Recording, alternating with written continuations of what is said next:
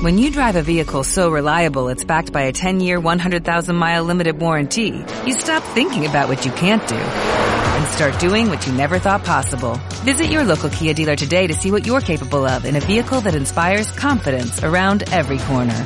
Kia, movement that inspires. Call 800-3334-KIA for details. Always drive safely. Limited inventory available. Warranties include 10-year 100,000 mile powertrain and 5-year 60,000 mile basic. Warranties are limited. See retailer for details. Ahora vamos por, por mí, por donde crecí, la esquina, la cuadra, mi barrio, mi team, la calle prendí, en plazas con Luis, si abro la boca va a gritar el país, por mí, por donde Si, crecí. si yo estoy ahora al aire, si se me escucha, si no se me escucha, Bahía me hace un signo de, de que está todo bien. Incluso le voy a decir a la audiencia que sin necesidad de poner el pulgar hacia arriba, indicándome de que estoy bien al aire, la cara de decir estamos bien es la felicidad y la cara de estrés eh, vamos mal no me hacen falta ni siquiera pulgares para para para ver cómo viene la la mano seguimos haciendo radio haciendo radio que es lo que nos divierte nos gusta y de qué manera a pesar de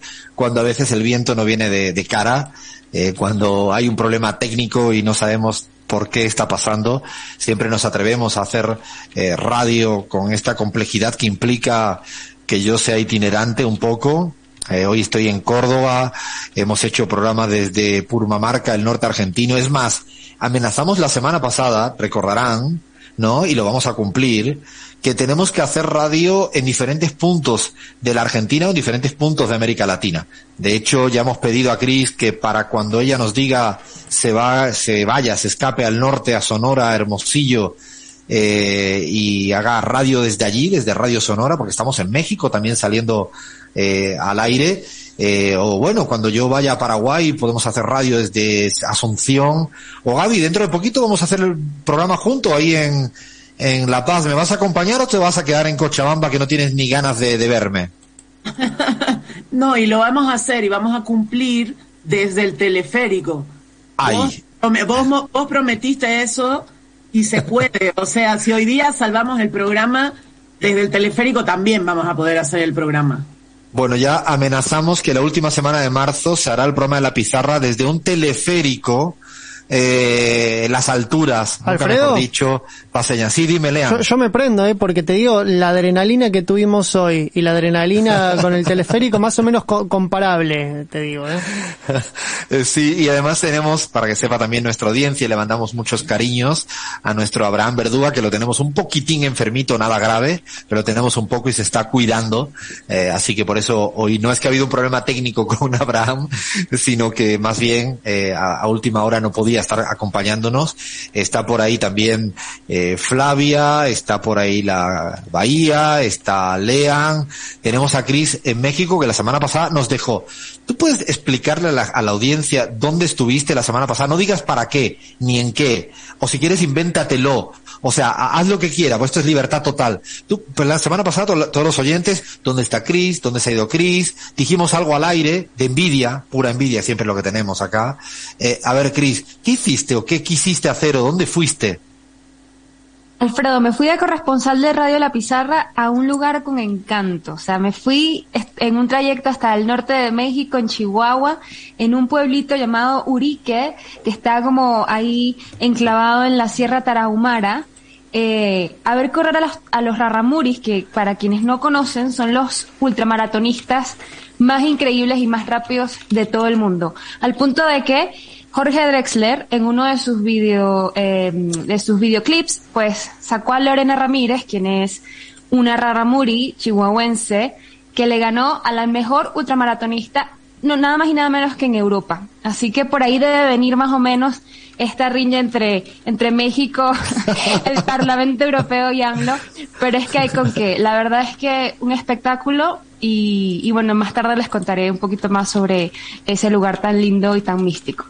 Bueno, lo dejamos ahí porque yo creo que lo vamos a retomar. Esto la semana pasada nos dio una envidia, ahora le ha dado envidia a toda la audiencia con lo que nos ha contado y ha dado una explicación que no ha salido en ningún medio. El Parlamento Europeo, en un ataque de envidia, porque hay velocistas mejores en el norte de México que los que tienen ellos y ellas, eh, creo que algo de eso explicará la estupidez eh, colonialista que han hecho en contra de, Andrés Manuel López Obrador con la carta que antes citabais eh, el, equipo. Bueno, estamos acá todos vivitos y coleando y nos faltaba tratar el tema Rusia-Ucrania, ¿no? Lean, eh, porque sigue, desgraciadamente, sigue el conflicto, sigue el bombardeo, siguen las dificultades, eh, sigue la complejidad. Esto es un tema no local, sino global. Rusia no estaba tan sola como algunos presuponen. ¿Sabes cuando te pasas que te crees que eh, en, tu, en la vida, en el mundo, solo existen tus vecinos? Y hay un momento que sales de tu vecindario y te das cuenta que hay otra gente que no te conoce o que no te quiere o que tiene otros aliados. Bueno, esto es una reflexión eh, para Occidente. Eh, Rusia sigue teniendo alianzas fuertes con muchos países importantes. Esto va para largo, desgraciadamente, porque sigue, eh, ya lo dijimos la semana pasada, nos ratificamos en el dolor profundo que tenemos los y las pizarreras por cada muerte, por cada daño, por cada herido, por cada uh, persona que no puede hacer su vida cotidiana, nos duele, nos duele en el alma, pero esto no es excluyente con la complejidad de un asunto que no ha terminado y desgraciadamente apunta a que no va a terminar en el corto plazo. Los intentos siguen siendo fallidos, no, les, no le quedan otra, y esto sé que suena fea, no le quedan otra que buscar un punto de diálogo y acuerdo. Eh, a bombas no van a resolver el problema.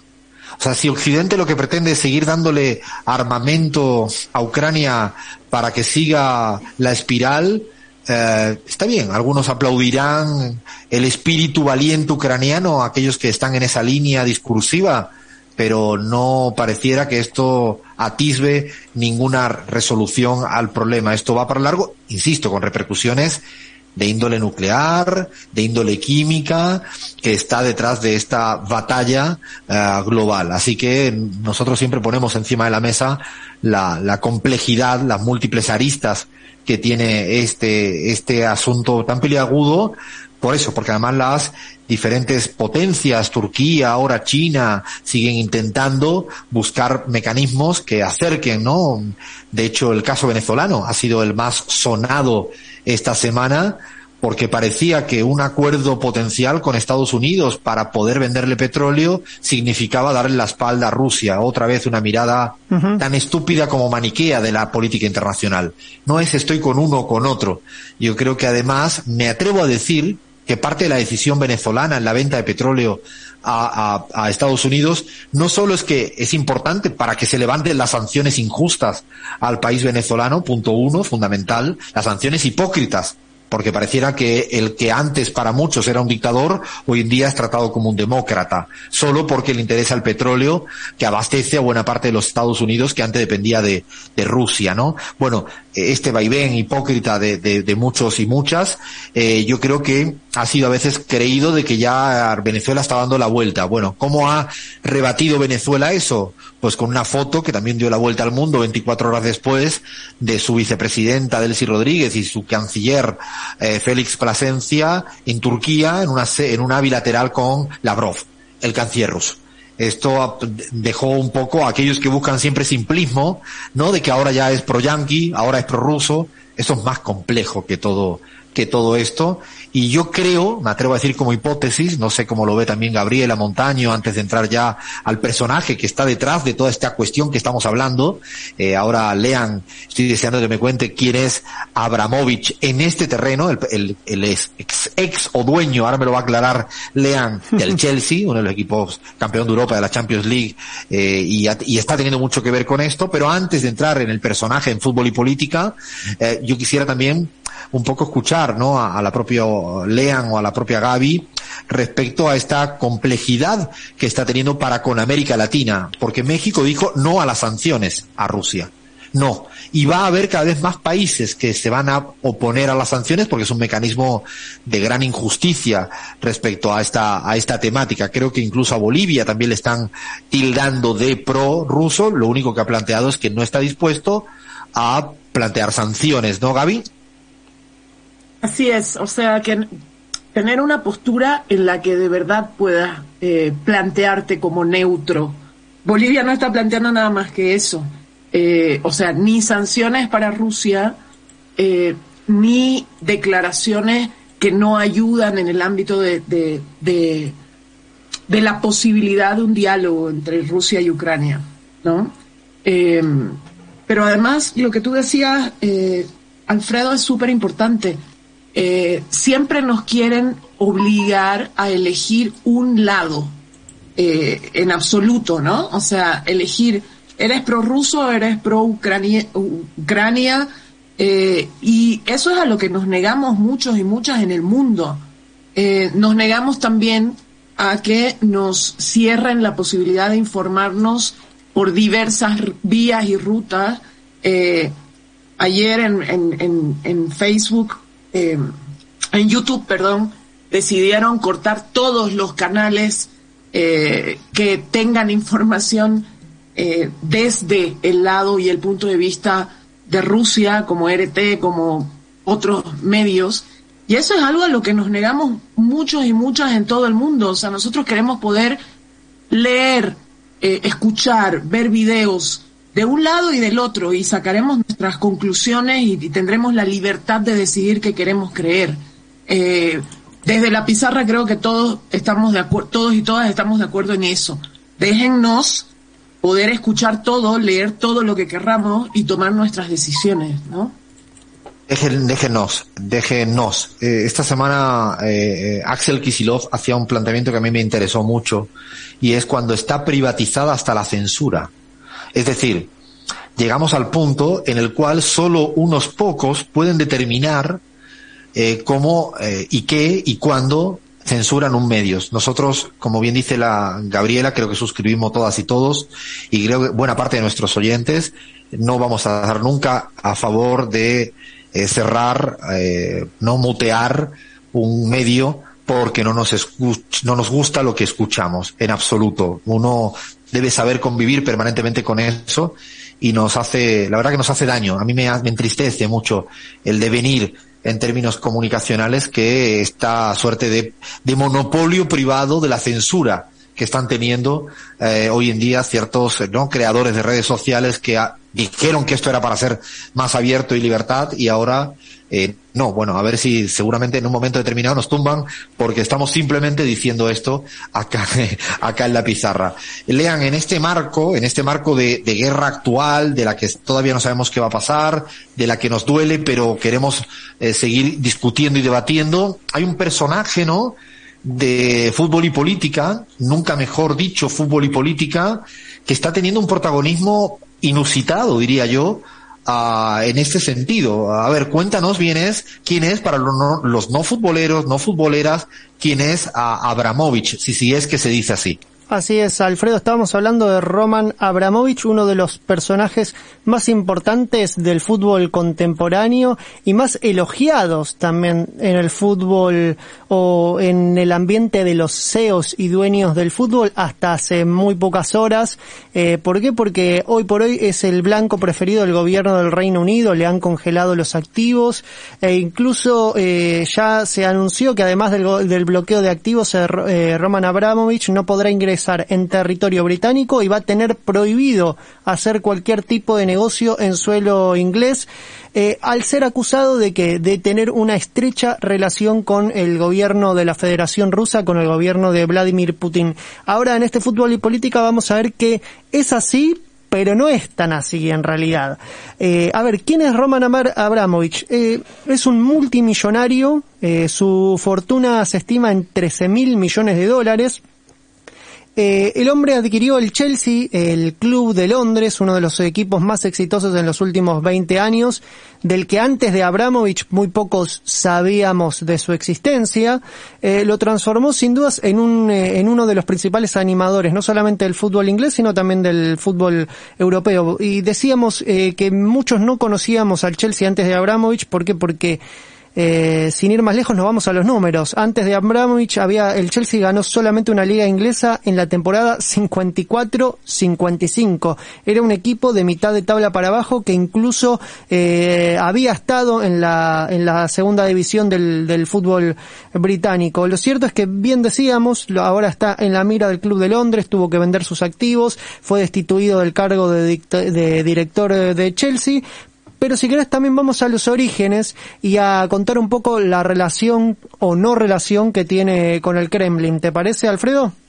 Eh, Roman Abramovich nació el 24 de, de octubre de 1966 en, en, en Saratov.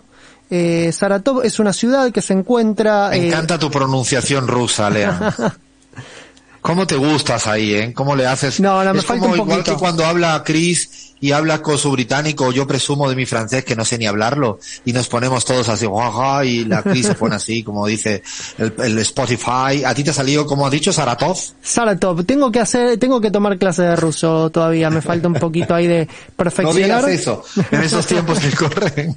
Listo, prohibido, baneado. Eh, quedó huérfano en muy, eh, a muy temprana edad. Eh, Roman eh, Abramovich fue criado por su tío, estudió matemática, eh, se mudó a la ciudad de Moscú para dedicarse eh, finalmente luego a los negocios y empezar a fundar sus primeras empresas. Era un golden boy, como se conoce en el mundo de los negocios en los años 90 eh, Abramovich, porque se convirtió enseguida en un empresario muy poderoso del mundo del petróleo. Eh, ya en 1995 se asoció con Boris Berezovsky eh, para la compra de la empresa Sibeft durante la ola de privatizaciones eh, que, se llevó a cabo en Rusia tras la desintegración de la Unión Soviética. ¿Quién era su socio, este tal Boris Berezovsky? Era uno de los oligarcas más importantes y parte del círculo íntimo del entonces presidente de la Federación Rusa, eh, Boris Yeltsin.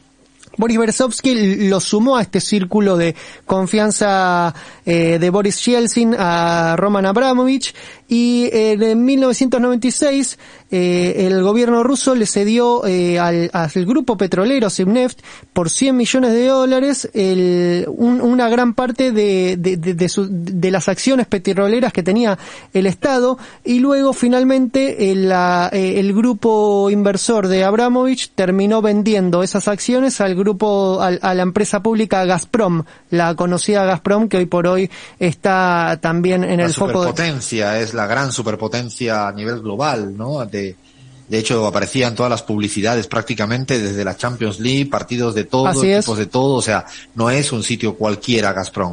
Así es, Alfredo. De todas formas, eh, Abramovich ahí empieza a diversificarse dentro del mundo empresarial, se expande al aluminio, al rublo de los automóviles y empieza también a coquetear con otros sectores como es el, el fútbol. A ver, hablábamos de que empieza a formar parte del círculo cercano del expresidente Boris Yeltsin antes de la llegada de Vladimir Putin al poder, mantuvo fuertes lazos con el, con el Kremlin, eso sí hay que decirlo, en esos tiempos sobre todo, y de hecho Abramovich fue uno de los mayores aportantes para las campañas políticas de, de, de Boris Yeltsin.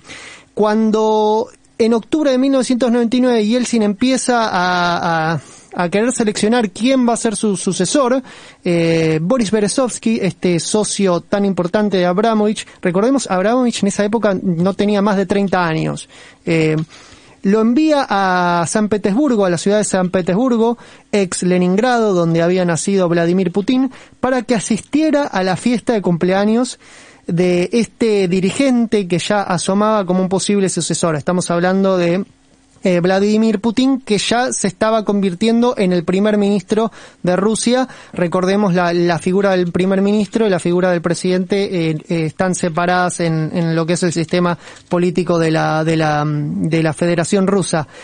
A ver, en una entrevista en 2003, Abramovich dijo, hizo referencia a esto, a su relación con Yeltsin y Putin, y lo único que dijo fue, simplemente tengo amigos que están o estuvieron en el Kremlin. Después de esto, nunca más hubo una mención a eh, cualquier tipo de relación que pueda haber eh, eh, tenido eh, Abramovich con Yeltsin o con Putin. Pero sí tiene un pasado en la política, Alfredo eh, Roman Abramovich, y esto es lo que no saben muchos. Él ejerció de gobernador de un eh, distrito muy, pero muy lejano, estamos hablando de la región de Chukotka. Cuando te hablo de Chukotka decís, ¿dónde carajo queda, no? A mí ahora Chukotka, ahora podríamos preguntarle a todos los expertos en Rusia y en Ucrania que te seguro que te dicen en las latitudes, coordenadas exactas. No tengo ni la más remota idea de dónde queda ese nombre que ni siquiera soy capaz de repetirlo. Bueno, al tipo lo mandaron bien lejitos porque es cerca de, de Siberia, perdón, cerca de, de, Alaska, sí, ahí por esa región donde pega la vuelta al mundo. Eh, lo mandaron a gobernar ahí. Dicen que, que tuvo una gestión bastante buena, invirtió bastantes miles de millones en mejorar la eh, infraestructura de, de esa fría, fría eh, provincia. Pero eso es todo, eso es todo su paso por la política y ahora empieza a emerger eh, Abramovich como un posible mediador por la paz, aunque no lo crean, parece medio eh, surrealista que... O sea, a ver, Lean, si yo entiendo bien, es un hombre con muy poco, muy poca experiencia política, sí. porque es un hombre businessman que le ha ido por todo lo que contabas eh, al respecto, ahora está en el rol más o menos, Lean, es como si a ti y a mí nos meten en esto. ¿Qué te parece? Sí, la verdad es que... Eso como... sí, lo único, la única diferencia es que no tenemos plata. Sí, me, me faltarían pero... los, los, los, millones congelados que ahora tiene pero, Abramovich. A pesar ¿no? de, de, los millones, la pregunta es, ¿él busca ser el mediador porque tiene una dificultad económica o le llaman porque tiene capacidad de ascendencia respecto a las dos partes? Bueno, te vas a volver loco porque quien lo llama a eh, Roman Abramovich como posible mediador por la paz entre Ucrania y la Federación Rusa no es Putin, no es la Federación Rusa, no es Sergei Lavrov, es el líder del partido eh, eh, de Vladimir Zelensky, el presidente de Ucrania. Estamos hablando de David Arakamia, que lo llamó literal y él lo, lo cuenta eh, a Abramovich para formar parte de las de las conversaciones por la paz. Eh, y de hecho Aracamia dice juega un rol muy positivo en este proceso.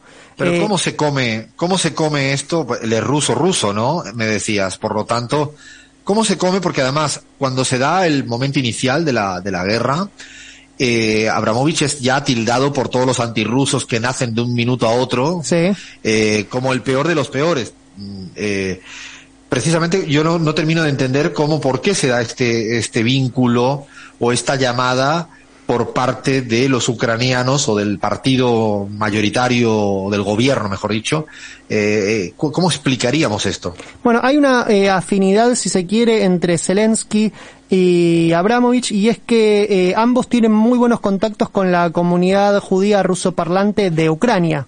Habíamos dicho en el anterior eh, personajazo de eh, Vladimir Zelensky, que es una persona, el presidente de Ucrania, que se crió hablando ruso, eh, que pertenece a una familia de, de judía rusoparlante, Abramovich también. Entonces ahí hay como contactos dentro de esta comunidad que los ponen en común y que quizás se empezó a, construir ahí una especie de, de, afinidad que lo comenzó a alejar a Abramovich del Kremlin y acercar un poquito al, eh, al gobierno ucraniano. De hecho, el propio Chelsea, aún bajo el, los, eh, bajo el dominio de Roman Abramovich, había metido un comunicado en el cual decía la situación en Ucrania es horrible y devastadora. Los pensamientos del Chelsea están con todos en Ucrania, todos en el club estamos rezando por la paz. Y de hecho, Alfredo, te sumo otro datito más para ir cerrando, la hija de Abramovich, Sofía Abramovich, había compa eh, compartido un, post en su Instagram la semana pasada que decía Putin quiere una guerra con Ucrania, la mayor y más exitosa mentira de la propaganda del Kremlin, es decir, que la mayoría de los rusos respaldan a Putin. Esto lo había posteado en su Instagram eh, Sofía Abramovich, que es una persona muy influyente también, por lo que habla que hay Pero un cierto... Ahí, ahí, sí. ahí me queda otra duda. Sí. Como la de Alfredo. Entonces, ¿por qué lo sancionan? O sea, ¿por, por qué ser lo ruso.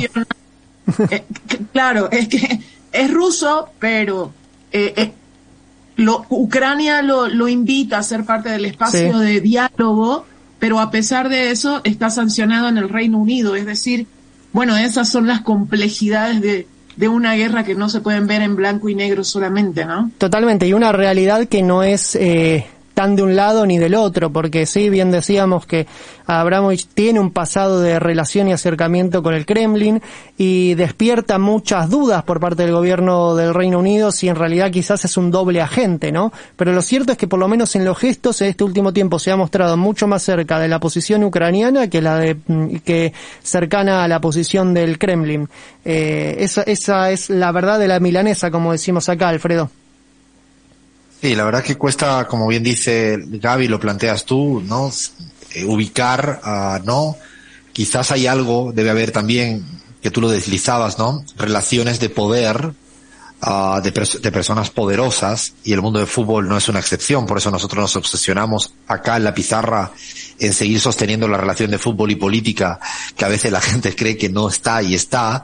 Eh, y verdaderamente me parece que debe haber ahí un tejido eh, de relaciones de seguramente una persona con cierta legitimidad en el bando ruso, con buenas relaciones en el lugar ucraniano y están buscando portavocías que a lo mejor no tengan un perfil político muy exacerbado, y eso posiblemente, y sigo planteando hipótesis porque no tenemos conocimiento de la letra pequeña de este tipo de relaciones, es posible que eso sea, que permita un poco colocar eh, en posiciones. Lo que también es interesante es que sería una suerte de intento desde adentro, dicho de otro modo, de aunque estuviera en el Reino Unido viviendo, es un, es alguien de adentro, no es un empresario español o un empresario mexicano el que va. Y eso creo que también es como la solución pareciera que se va a dar entre ellos, no tanto por mediadores externos, por la, insisto, la complejidad del, del, del quilombo, por llamarle de alguna manera.